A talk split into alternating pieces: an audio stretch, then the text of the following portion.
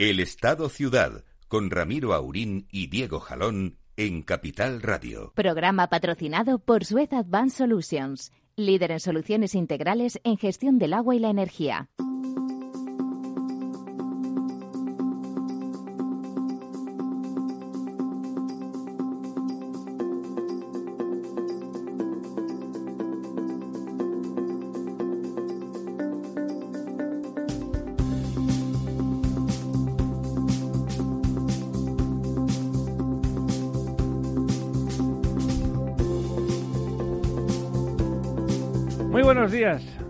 Amigos. Aquí estamos, aquí estamos en medio de esta cosa que es la pandemia de nunca acabar. Don Diego, muy buenos días. En el Día de la Marmota, que creo que fue hace poco, ¿no?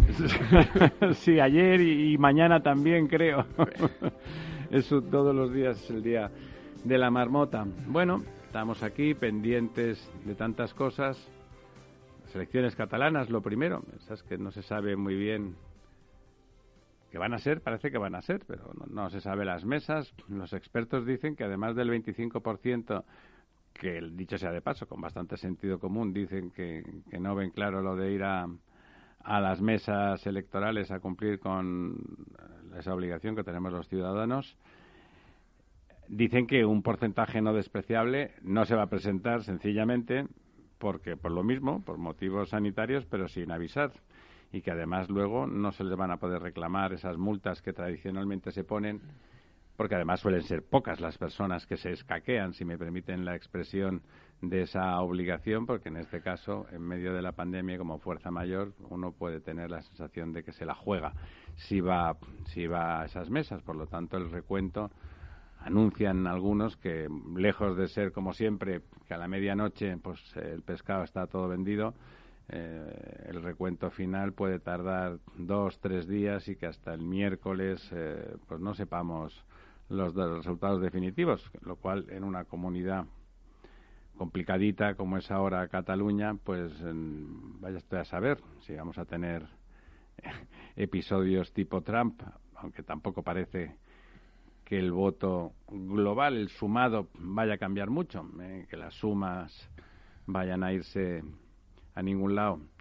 Distinto del que están, más allá de la posibilidad de ese tripartito de infausto recuerdo, porque les recuerdo que fue a, partir de un tripartito que se montó el Cisco con aquel eh, con aquel estatut que no que no cumplía lo que decía la ley y que a partir de ahí el, el agravio un estatut que tampoco iba a ningún sitio, o sea que no es que fuese a decir cosas más allá o más aquí, pero cuando uno está dispuesto a agraviarse, se agravia y punto, ¿no? O sea que vamos a ver. Seguimos, además, don Diego, a no ser que usted me, me corrija, aunque sea un poco, lo cual casi me alegraría, seguimos sin ver programas donde se ofrezcan cosas, cosas positivas de tipo económico, cosas concretas, cosas materiales que, que saquen a Cataluña de, esa decadencia en la que se encuentra ahora. Por primera vez perdió la cabeza de, esa locomotora que siempre había sido para el resto de España y desde luego para, para Cataluña misma. Ahora como están en la mística, y bueno, la mística pues no ha sido nunca una cosa particularmente de Cataluña y por lo tanto no, no produce, ¿no? No produce. Bueno, efectivamente, la mayoría de los, bueno, los partidos independentistas ya sabemos que su programa se basa pues en, un poco en lo de siempre, en el volver variantes alrededor de la independencia. variantes alrededor de la independencia, en el lo volveremos a hacer, en la petición de amnistía para los presos, etcétera.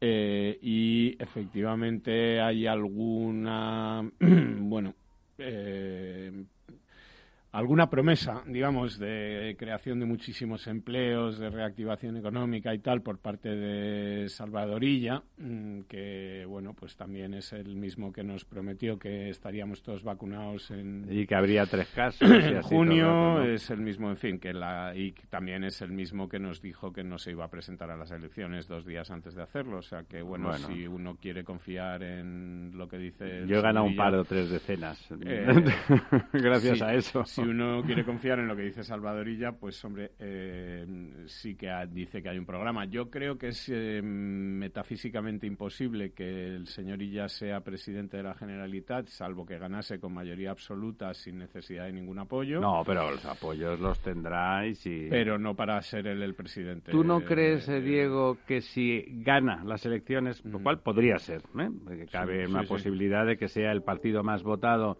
no estarían dispuestos a pactar los comunes, yo creo que seguro, porque van el batacazo será importante. Es, que Ra exigirá ser eh, ellos quienes presidan. Aunque, aunque pierdan. Aunque pierdan, y si no, que se las apañe el señor Sánchez. Menudo es el amigo Rufián. Eh, claro, si no, no te apoyo, claro, ¿no? Es que ahí es. Eh, y Sánchez, por supuesto. yo creo que, que, quizá lo peor que le podría pasar ahora mismo a Sánchez es que Salvadorilla ganase las elecciones. Es decir, ahí le, le situaría en una posición en la que sería muy difícil gestionar esa humillación para Esquerra Republicana, a la que de todas formas tendría que ceder el gobierno, tendría que justificar y explicar ante los españoles por qué le da el gobierno a Esquerra habiendo ganado, habiendo ganado, y aún así eh, tendría, como te digo, que gestionar un sentimiento de humillación por parte de Esquerra que nunca le perdonaría el haber eh, hecho esa jugada para desplazarles cuando, como sabemos, Esquerra está ahora mismo eh, en esa situación en la que cree que por fin, por una vez, va a conseguir ganar a Junts, ganar a Junts y ponerse y, lo cual lo cual no está muy claro con las encuestas tampoco en la mano, tampoco está muy claro efectivamente porque también a Esquerra le está pasando factura en Cataluña, pues todos esos apoyos al gobierno del 155, como dice Puigdemont, eh, o los, o los sí, o sus acólitos de, de Puigdemont, y, ese los avatares de Puigdemont. Ese, apoyo al, al, PSOE en Madrid, pues eh, tampoco es fácil de vender en Catalu en una Catalu o en una parte de Cataluña, digamos. Sí, es tremendo porque lanzada a la independente, al independentismo. Justamente, bueno, una cosa es que uno puede estar más o menos de acuerdo con las políticas del gobierno bicefálico, pero digamos que, que, para es evidente que para sus intereses el mejor gobierno para los intereses independentistas es el que hay ahora, ¿no? O sea, ningún otro gobierno de España sería más favorable o más tibio con, con sus delirios independentistas. Y por lo tanto, el, el votante indepe que, que, pensara algo debería de pensar que lo ha hecho bien Esquerra en ese sentido, ¿no? Curiosamente que eso esté castigado nos habla de esa expresión de Ramón de España que le llamaba, que llamaba manicomio, el manicomio de Cataluña, y es verdad que, más allá de las ideas que uno comulgue o no comulgue, la gestión de cada uno de ellos es realmente eh, extraña, ¿no? es cierto que un votante independentista, que no fuera eh, Cupaira, ¿no? que no fuera extrema izquierda y que quisiera, bueno, básicamente eh, antisistema.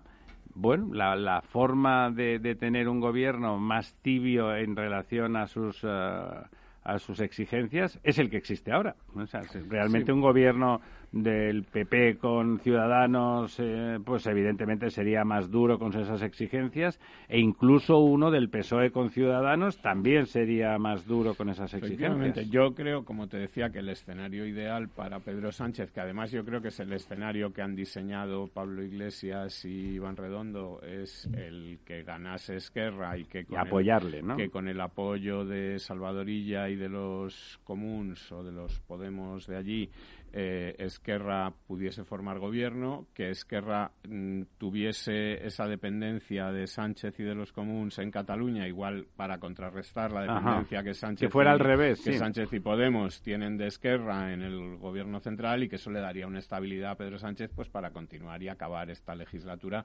que mm, la va a tener complicada. Sí, ¿eh? porque el amigo Iglesias se empeña en que la, va a tener complicada y, y todo esto pues como te digo se puede estropear por varios motivos, se puede estropear por la tendencia que hemos visto a la baja en Podemos, en, tanto en Galicia como en el País Vasco, ese hundimiento que puede que se produzca también en Cataluña o que mm, desde luego baje mucho en Cataluña. Mm, Pablo Iglesias está haciendo una campaña que yo creo que se homologa tanto, se acerca tanto a los postulados de Esquerra y de y de Junts, que mm, a lo mejor tampoco hay mucho interés en Tampoco hay trasvase de, votos, claro. que no hay interés en votar a Podemos si puedes, o sea, si dice lo mismo que Esquerra, para eso votas a Esquerra y si no, pues votas a ella, ¿no? Y, eh, con lo cual se está quedando un poco ahí fuera. Y luego el otro problema, como te decía, es que ella ganase las elecciones. Y si gana las elecciones y ya, Sánchez va a tener ahí el gravísimo problema de explicarle a la gente cómo le cede el gobierno a Esquerra y, gestionar esa humillación con Esquerra, en la que Esquerra le dirá, em, oye tío, que me has puesto aquí a un candidato que me has impedido volver a ganar en, Cataluña. O sea, que, has venido a jugar el ah, partido, ¿no? efectivamente. ¿Cómo se te ocurre? Y todo eso... Pues, se trataba de que me dejaras ganar, ¿no? Son muchas las posibilidades, no sé qué le... ¿Qué, profundamente lo, cuenta usted y suena profundamente antidemocrático, ¿no? O sea, el cabreo es porque ponen un candidato que le guste a unos más a otros, puede ganar las elecciones. ¿Cómo se te ocurre? Hombre, no se trataba de eso, por supuesto que no. Se trata de que me dejes ganar, de que al final tengamos una suma que yo pueda decir que suma a pesar de que en realidad no sume, ¿no? Tienes que poner a alguien manifiestamente inferior e incapacitado para... Bueno, es todo, suena todo fatal. En ese sentido, eso es lo que le gusta al señor Iglesias, pero eso es lo que dice él, que globalmente, cuando no ocurre eso, dice que la democracia española no es de calidad, ¿no? Como dice que el que, el que tiene razón es Putin, gran demócrata, por supuesto. hombre, yo creo que tiene razón Pablo Iglesias, que anomalías democráticas hay y sobre todo... Sí, pero no las que, no las que dice él, Sobre todo gracias a él. Efectivamente, él es una anomalía democrática, ¿no? Don Lorenzo... Muy buenos días. Pues yo estaba escuchándole muy atentamente. Bueno, hace poco, me estaba escuchando, pero acaba de entrar por la puerta. No nos haga no, pero sí, sí le he escuchado más o menos la justificación. Yo estoy, yo estoy de acuerdo con él, con que yo creo que la estrategia que, llevó el, digamos, el departamento de estrategia del Partido Socialista era un poco intentar, asumiendo que Esquerra ganaba las elecciones, pues de, mm, digamos, crear una alternativa Tener suficiente para apoyar. Al, a la, digamos, al, al apoyo de, de Junts para replicar el mismo gobierno independentista y que se montara un gobierno, digamos, eh, muy catalanista, pero de izquierdas, no sé qué, junto con la ayuda de Podemos, que también es socio del gobierno, y de esa forma... Sería el mismo esquema que Madrid, realmente. Sí, pero al revés, de forma que eh, se tienen enganchados el uno al otro y eso pues les No vamos a hacernos daño, como decía el paciente en casa del dentista, ¿no? Eso estabiliza bastante al, al gobierno, ¿no? Y efectivamente yo creo que, que, bueno, eh, puede, puede o estamos, al menos las encuestas así lo avanzan, podemos estar en una situación de un fallo. de Casi, que casi sin querer y ya gane, ¿no? Sí, lo que ocurre que, fíjate, yo creo que, si lo piensan bien, mm, yo creo que esto puede ser incluso un escenario más favorable, ¿no? ¿A qué? Eh, al anterior, quiero decir. Y ya, si gana las elecciones, él ya lo ha avanzado en un, en un meeting después de haberse conocido este tipo de, de encuestas, ellos podrían replicar el modelo con Podemos, ¿no? que ya lo tienen a nivel nacional, y después, pues nada, presentarse eh, a, presidente de, la Generalitat y a ver quién le vota y quién no le vota y cuántas abstenciones existen. Entonces yo creo que la complejidad de la realidad catalana es tan grande, tan grande lo que decía Diego es que, Esquerra se iba a cabrear en esa posibilidad de que el otro fuera el, el, el presidente. Bueno, pero a nivel nacional él ya tiene aprobados los presupuestos y unos presupuestos que pueden aguantar hasta el final de la legislatura, con los anteriores que no estaban previstos para la situación que hemos tenido, han aguantado tres años, ¿no? O cuatro estos podrían perfectamente aguantar dos años más sin ningún problema. y en ese esquema, fíjate, ¿qué haría partidos como el PP, Vox o Ciudadanos. Vox hemos visto como el tema de las ayudas europeas se han abstenido. Claro. Pero que, es cuando no tenían que abstenerse, sí, pero um, Podían plantearse abstenerse con los presupuestos, pero frente a un gobierno, un gobierno del señor Illa diciendo que se abandona la vía esta independentista, etcétera, eh, o alternativa de que acaben formando gobiernos eh, Esquerra con Junts, eh, yo sí que creo que partidos como Vox o el Partido Popular en un momento dado se abstengan. Lorenzo, yo ahí lo que veo es el problema ya no de aprobar los presupuestos, pero si esa, ese escenario se produce, digamos que Esquerra y Junts, olvídate de ellos en Madrid para nada, y para nada quiere decir no vas a aprobar ni una sola ley. Es decir, eh, les hace falta, hemos, visto precisamente en esa, en esa votación de los fondos europeos como el, el, voto en contra de Esquerra, que era como un pequeño aviso de, oye, mira lo que puede pasar si andas tocando las narices. Eh, supongo que no va a tener la abstención de Vox eh, Pedro Sánchez en todo el resto de las cosas que presenta en el Parlamento de Madrid y en el Parlamento de España. Y, gobernar tres años sin poder aprobar una sola ley.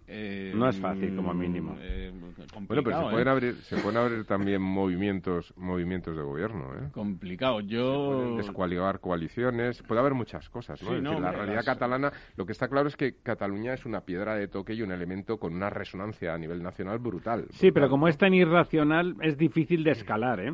Bueno, bueno, pero eh, eso puede llevar a. Mucho más fácil escalar Galicia, por ejemplo, que escalar Cataluña. el peso que tiene a nivel nacional es mucho menor. Sí, claro, claro. Me refiero como modelo, como modelo político, ¿no? Mm es el, escalamiento. Es decir, si Esquerra se pone. ya han avanzado, han filtrado como globo sonda que desde Moncloa tampoco les parecería mal ceder la presidencia a Esquerra en caso de que de que ganara ella. ¿eh? Mm. Se ha filtrado, con tal de que no de que no gobernara con Junts. Es que lo hacemos para que no gobierne con Junts, Estoy convencido de que eso será así, es decir, que es que no tiene otra opción Pedro Sánchez. o sea, ¿usted se jugaría una cena de las buenas? quitarle el gobierno a Esquerra en Cataluña es pegarse un tiro en el pie en Madrid, ¿no? vamos, en España. O sea, es, eh, es acabar con ese gobierno Frankenstein que le mantiene eh, en el poder y que yo creo que además es, la única el único deseo de Sánchez es decir sería el, el, destroce del constitucionalismo en, Cataluña por es aleatorio ¿no? bueno y, lo que te decía explicarle al resto de España por qué le cede el gobierno a un partido siendo el que ha ganado ¿no?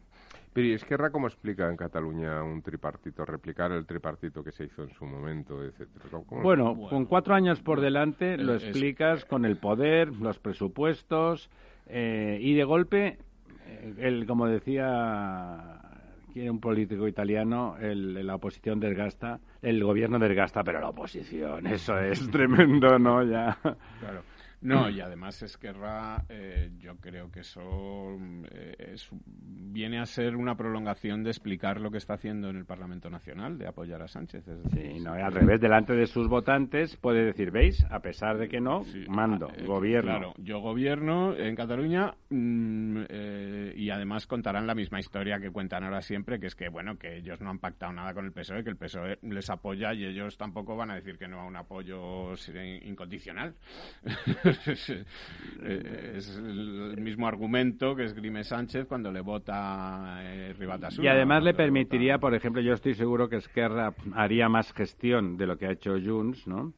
Haría más gestión y por lo tanto la debacle que ahora mismo se está produciendo en Cataluña probablemente se podría frenar un poco y por lo tanto en las próximas elecciones mm, esa cosa de que el que gana tiene un apoyo suplementario antes de empezar mm en este caso, ahora mismo solo se produce por el motivo religioso del independentismo mm. y en cambio en el bueno, pues en el futuro podría producirse porque además veus ufan B, ¿eh? están están gobernando, están haciendo cosas, ¿no?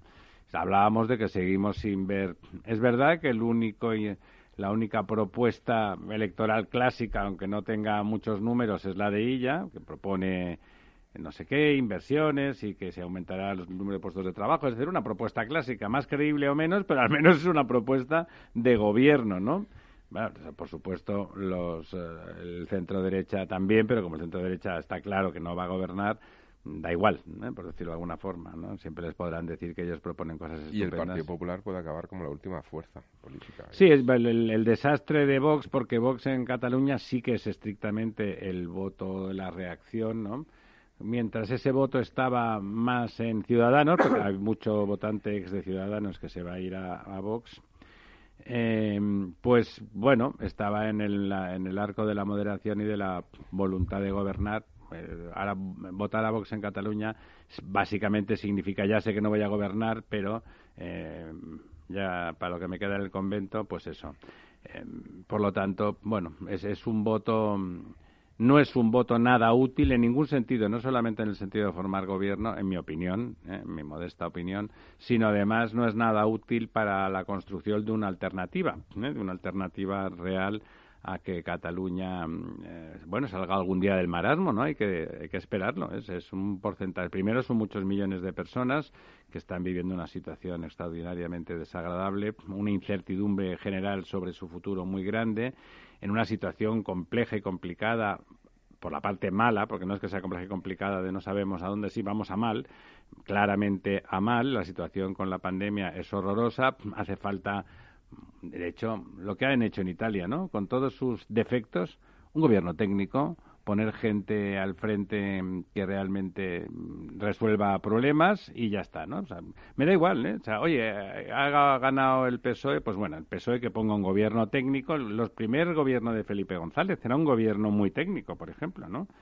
Veníamos de una situación muy complicada, después del intento de golpe de Estado, la salida final de del modelo de la dictadura, gana las elecciones con mayoría absoluta, hay que recordarlo, con 202 diputados, y hace un gobierno muy técnico. ¿eh? Hace un gobierno muy técnico que más de uno desde la izquierda le censuró, pero bueno, es evidente que tenían que hacer cosas y más allá de medidas eh, para contentar al público en general, está claro que hicieron que se enfocaron en entrar en la Unión Europea, en decir sí a la OTAN, aunque fuera después de no sé qué, en, poner a, a, Boyer a gestionar la economía, que era un socialdemócrata, un socialliberal prácticamente.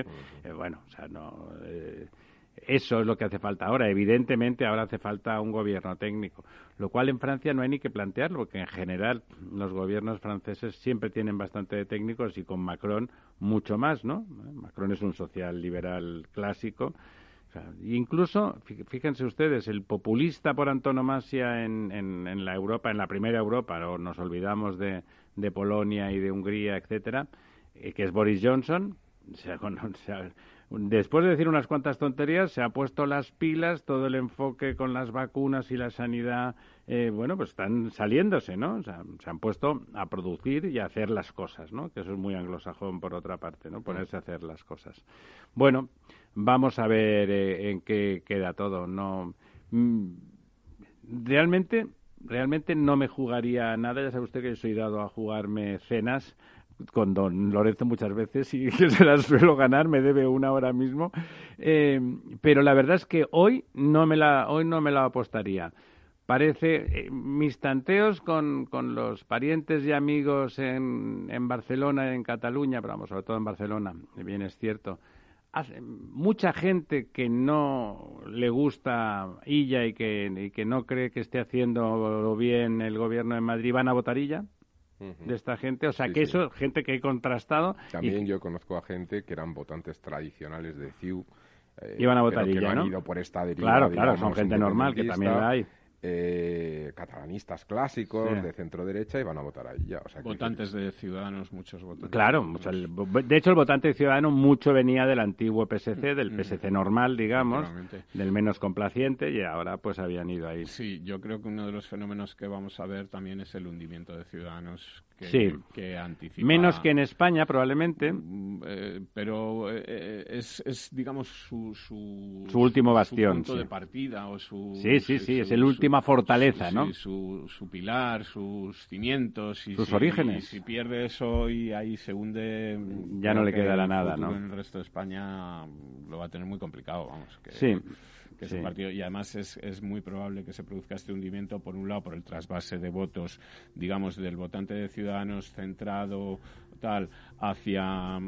Volvemos, volvemos. Trasvasaremos el programa adentro de dos minutos.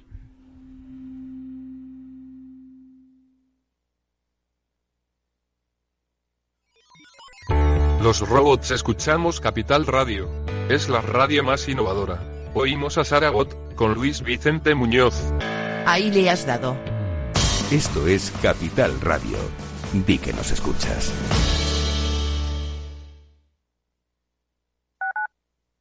Capital Radio.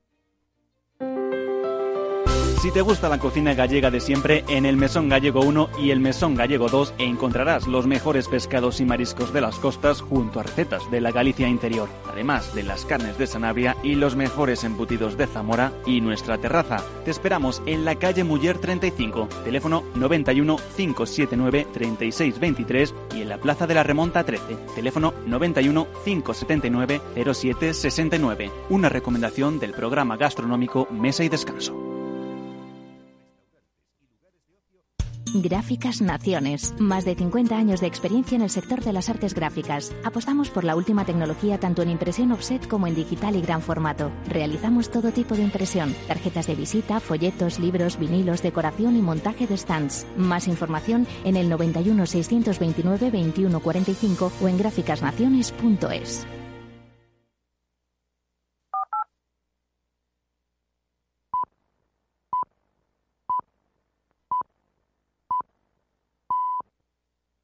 El Estado Ciudad, con Ramiro Aurín y Diego Jalón en Capital Radio. Bueno, aquí estamos de vuelta y no vamos a hacer nosotros como esos políticos en, las, la campaña de las catalanas donde no se habla de lo que de verdad importa, qué van a hacer, qué infraestructuras tienen, qué proponen, qué problemas eh, detectan y cómo los van a resolver, sino que vamos a ir a lo nuestro. Y lo primero, como siempre, aunque esta vez va a ser em, lo segundo, son esos pantanos que esta semana, sin duda, digo yo que nos habrán dado alguna alegría, ¿verdad, don Diego? Bueno, pues llevamos ya tres semanas seguidas de alegría y efectivamente esta semana también, eh, pues una gran alegría. La curva, como te decía, desde hace tres semanas está disparada, como la de los contagios, pero esta vez en, en positivo. Eh, hemos pasado de estar casi a 6-7 puntos de la curva de 2020 a estar ya en la curva de 2020 prácticamente y acercándonos muy notablemente a la media de los últimos 10 años. ¿Ah, sí? Estamos ya en el 58% con un aumento del 2,69. Eh, son 1.500 hectómetros cúbicos más, es decir, llevamos tres semanas en las que cada semana se llenan dos embalses grandes. Para que nos hagamos está muy bien, exactamente. Eh, eh, la media de los últimos 10 años está en el 62, con lo cual estamos ya solo a 4 puntos, cuando hace muy poco estábamos a 10 y la, la, misma semana de 2020 estábamos en el 59, es decir, estamos apenas a un punto de diferencia de, de cómo estábamos el año pasado, que, que empezó bastante bien, empezó... una primavera eh, lluviosa. Y bueno, eh, la tendencia además y las previsiones son a que siga lloviendo, por lo menos en los próximos días, eh, son lluvias que están cayendo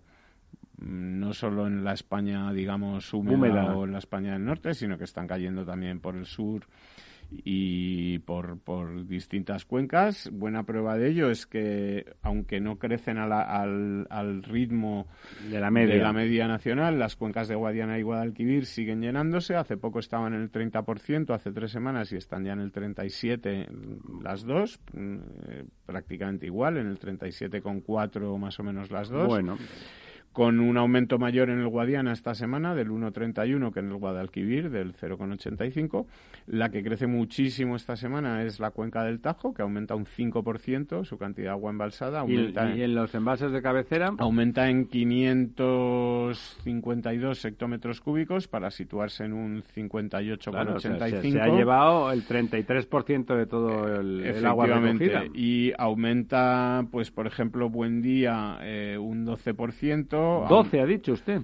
no, perdona, aumenta 12 hectómetros cúbicos, ah. aumenta entre Peñas 13 eh, hectómetros cúbicos. Bueno, no está nada mal. Y eh, en general, pues está la, la, situación, bueno, muchísimo mejor, como te decía, que hace tres semanas y además por el camino de ir, de ir mejorando con embalses pues ya muy grandes, prácticamente llenos, como Valdecañas, que está pues eh, con 1.100 hectómetros cúbicos de los 1.400 eh, que, que puede almacenar, eh, con Gabriel y Galán, que tiene 700 de los 900 que puede almacenar.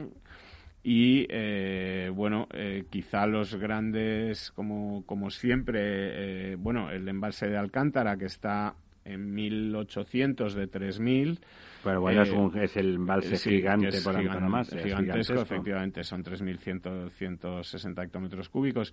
Los embalses que siguen un poco peor dentro de, esa, de ese porcentaje o de tal, que pues son los embalses de cabecera, pero están muchísimo mejor y desde luego garantizan de el trasvase, segura.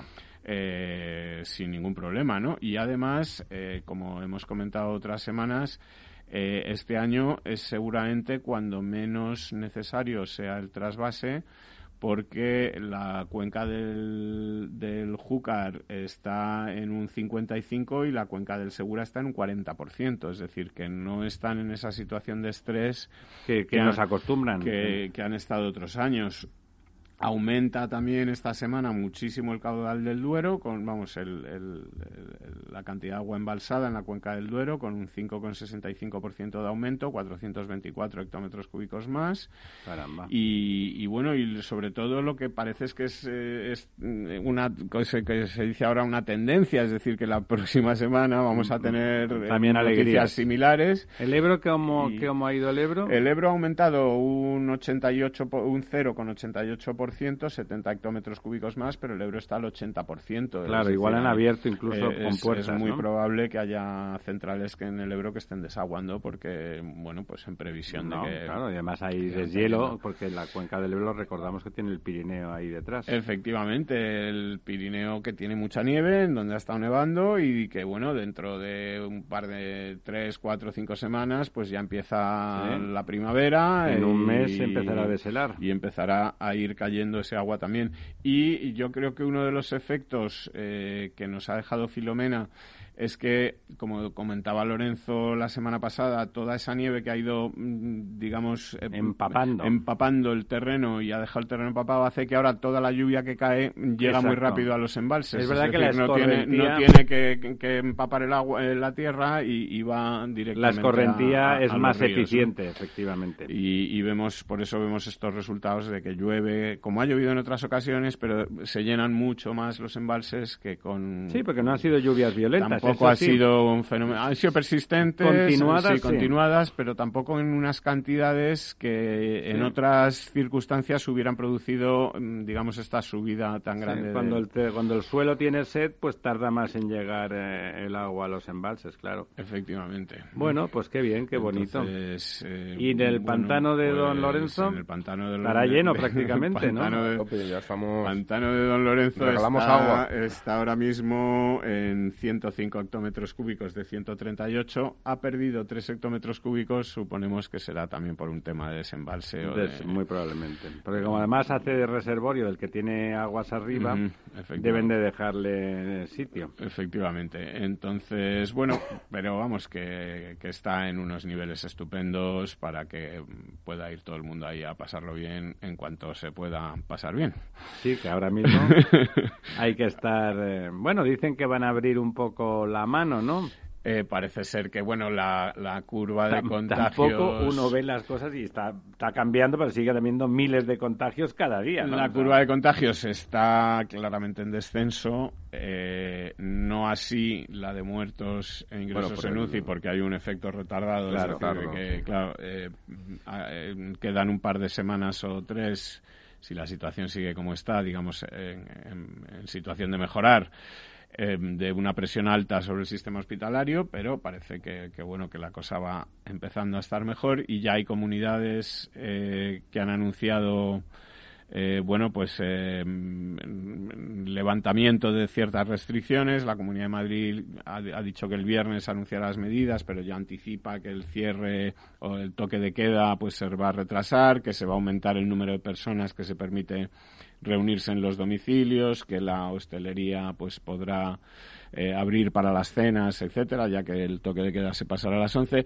Y una novedad significativa en esto, me parece interesante comentar, el Tribunal Superior de Justicia del País Vasco que ha ordenado la apertura de la ah, hostelería eh, porque considera, por un lado, que no está probado que haya una relación directa entre los contagios y la apertura de la hostelería, es decir, no tiene evidencias científicas suficientes o no se le han aportado y que, por lo tanto, no considera que eh, la apertura de la hostelería suponga un riesgo eh, mayor de contagios. Eh, el hecho es que los datos científicos dicen que es el 2% de los contagios los que se producen en la hostelería. Efectivamente, con que es el 80% de los daños económicos producidos en el sector turismo. O sea, que bueno, claro, hay, hay, hay que hilatar Efectivamente, entonces eh, lo que hace, bueno, en realidad es, eh, en Euskadi hay unas zonas por colores, hay unas zonas rojas, digamos, donde los números de contagios son más altos, etcétera, tal,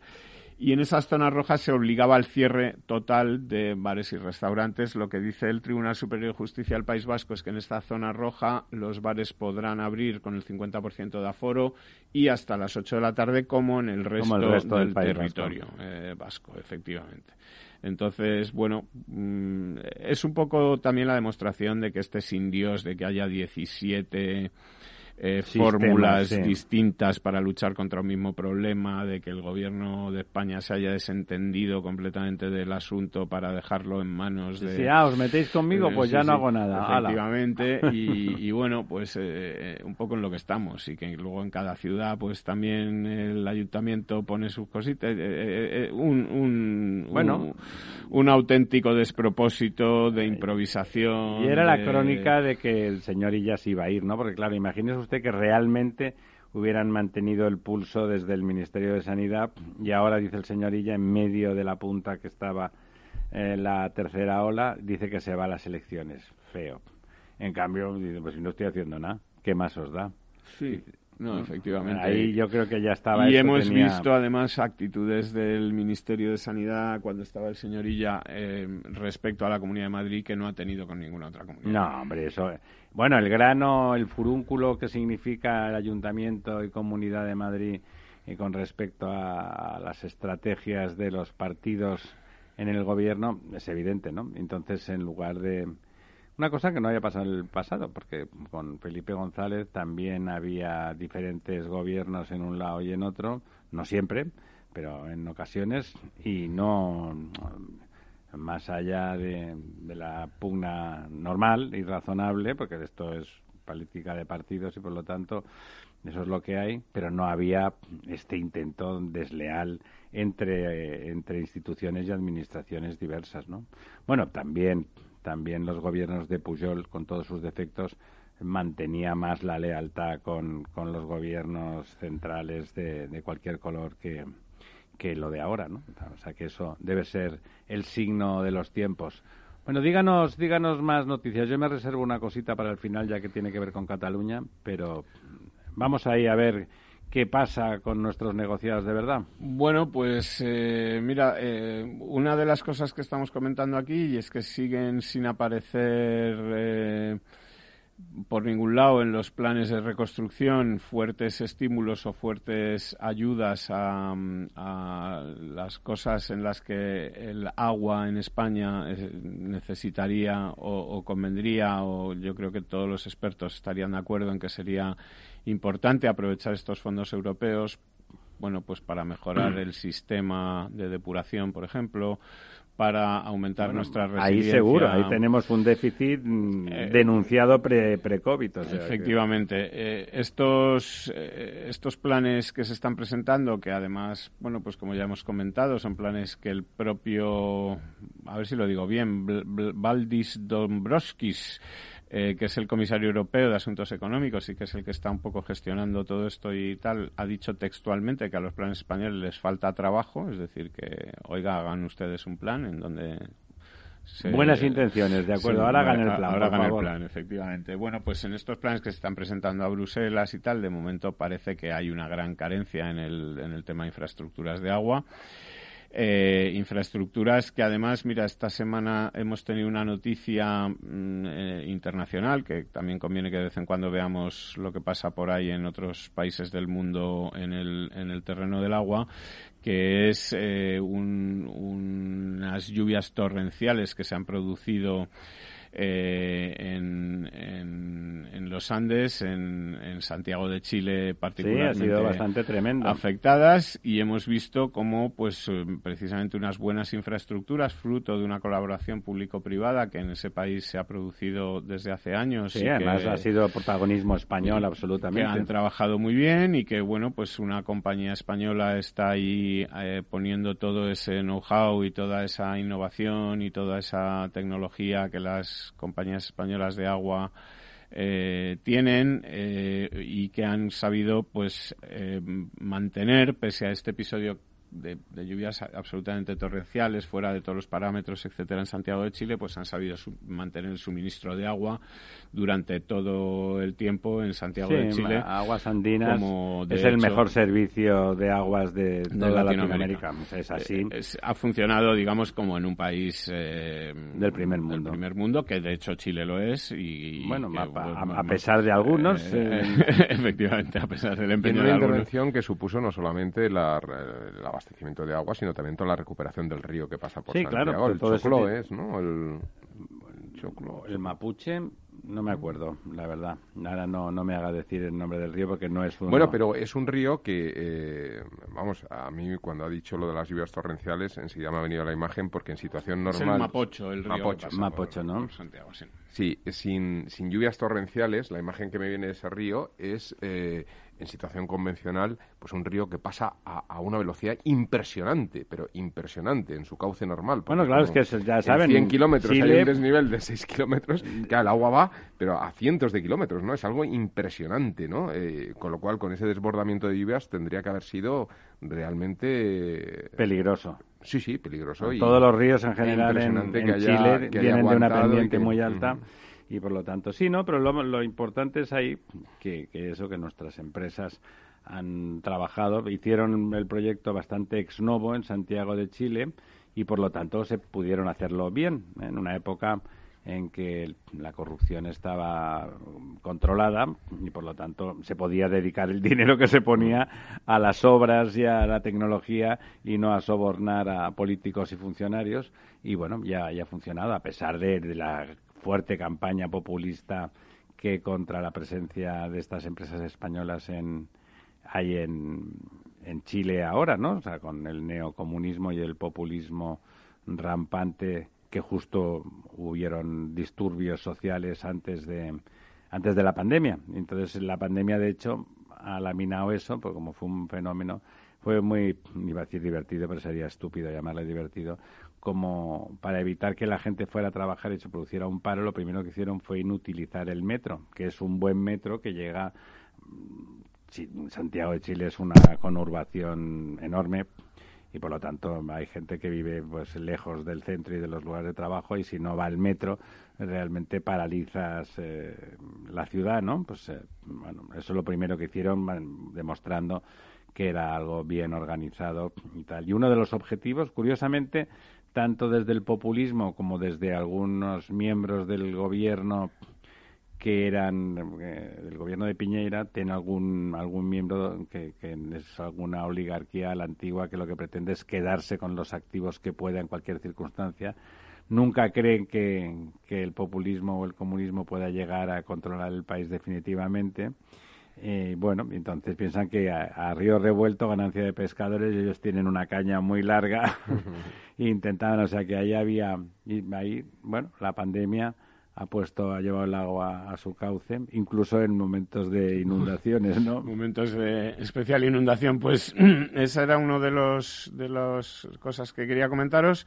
Eh, otra de ellas eh, es, eh, bueno, y, en, esta, en este caso hablábamos de la colaboración público-privada en Chile. Hablábamos en la semana pasada, aunque no nos toca exactamente directamente en el programa, de, cómo Portugal estaba rechazando la colaboración privada en. Eh, Pero la aceptaba vía Hungría, ¿no? vía Austria. Vía Austria y Alemania, precisamente la ayuda alemana que ha llegado a Portugal en forma de médicos, personal sanitario, material, etcétera, ha ido a instalarse en un hospital privado metro de, de, la zona de Lisboa y el gobierno ha cambiado radicalmente de actitud en la última semana, digamos, admitiendo que es necesaria la colaboración. Las críticas, no solamente desde nuestros programas, sino también desde... Portugal ha tenido que ser brutal, ¿no? Efectivamente. bueno, en el mundo de la, de la energía está todo, como sabéis, mm, ciertamente en revuelto. En, ebullición, diría yo, casi más que revuelto, ¿no? Con, bueno, pues con esa OPA de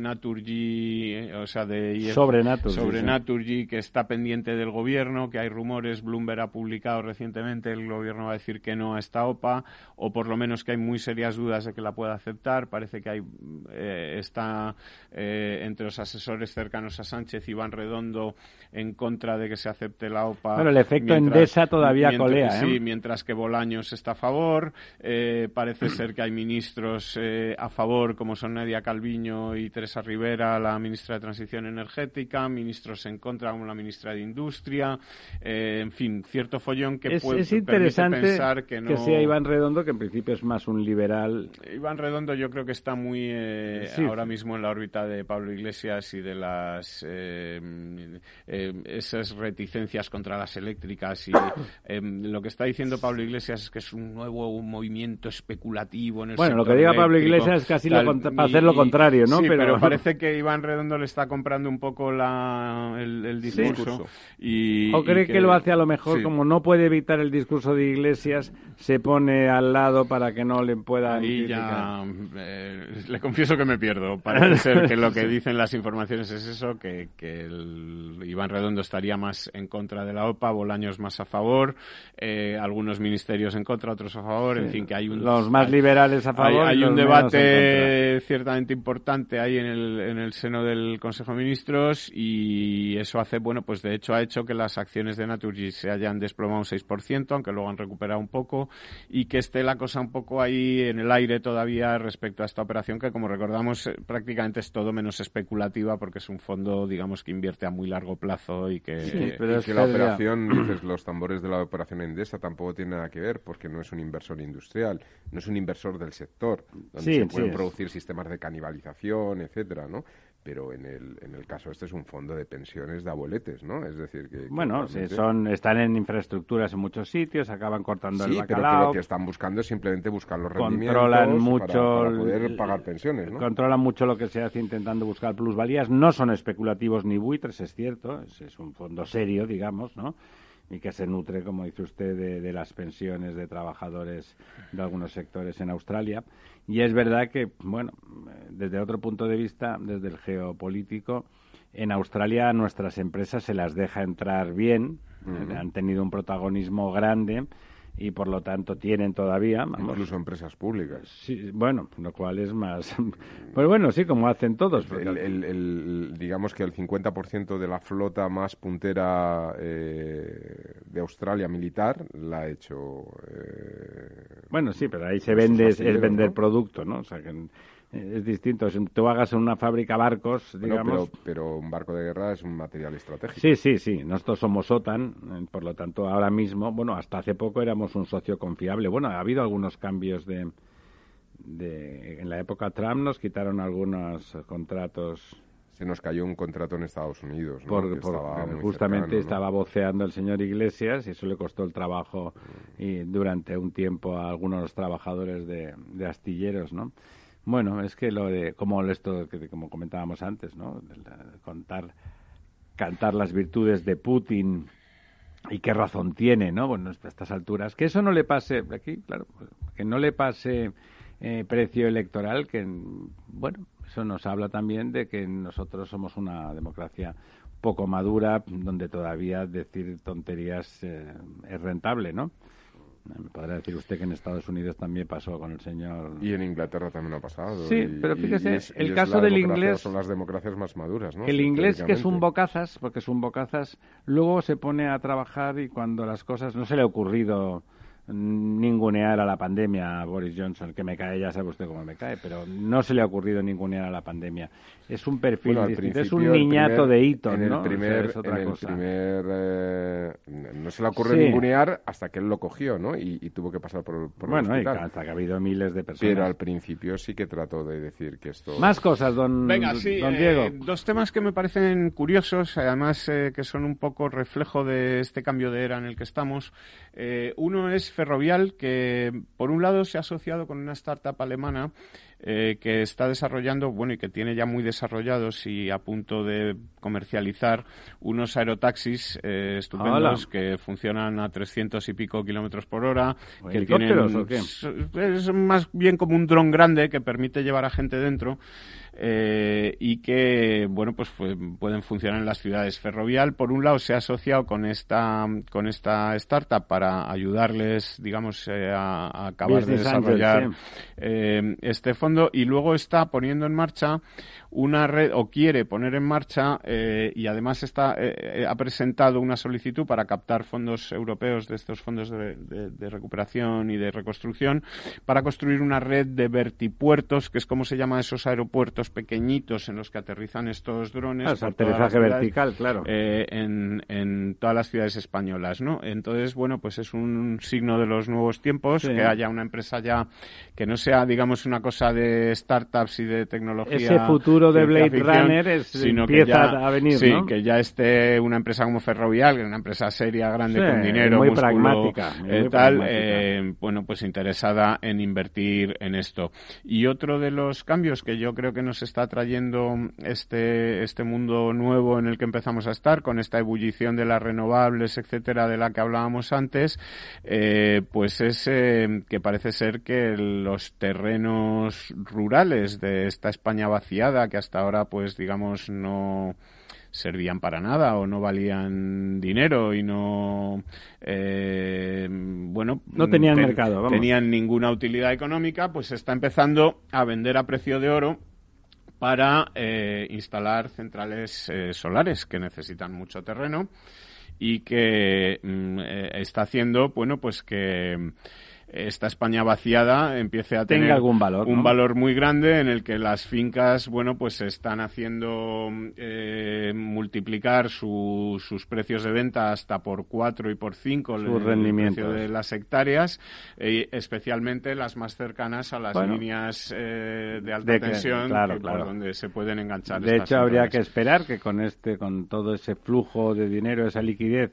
que nos darán, recordemos, si hacemos los deberes en algunas de las reformas Mm. que van a ser muy supervisadas, pero supongamos que finalmente se hagan, aunque se haga contra la opinión del señor Iglesias, eh, bueno, pues gane sostenibilidad eh, y de ganen habitantes de gentes. Hemos visto durante la pandemia que se puede teletrabajar mucho y, y que de golpe eh, lo que antes eran 15 kilómetros del centro, pues a lo mejor 150 ahora es casi lo mismo, ¿no? O sea, Valladolid está a una hora de AVE y Segovia a 25 minutos, ¿no? Toledo. Y es un y Toledo. En Toledo y en la zona de Toledo eso está ocurriendo. En la zona sur de Madrid está ocurriendo definitivamente, ¿no? Eh, podría empezar a ocurrir en más ciudades, es en el Mediterráneo, que todo es relativamente fácil, pues también. Y antes me van a cortar antes de que acabe, pero quiero comentar que hay de ahora hay una pelea importantísima en el delta del Ebro, sigue desapareciendo lenta pero inexorablemente.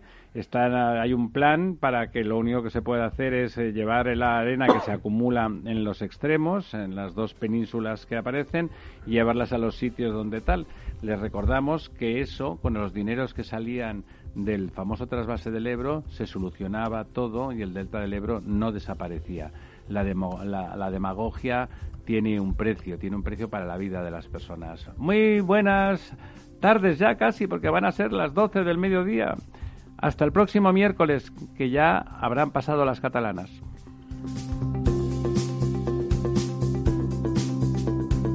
El Estado Ciudad, Capital Radio.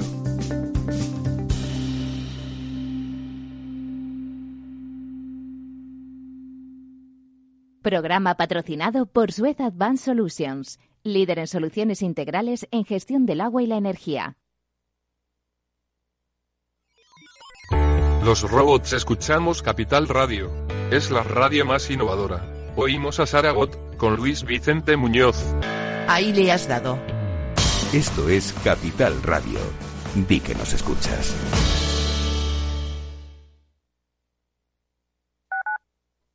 Escuchas Capital Radio, Madrid 105.7, la radio de los líderes.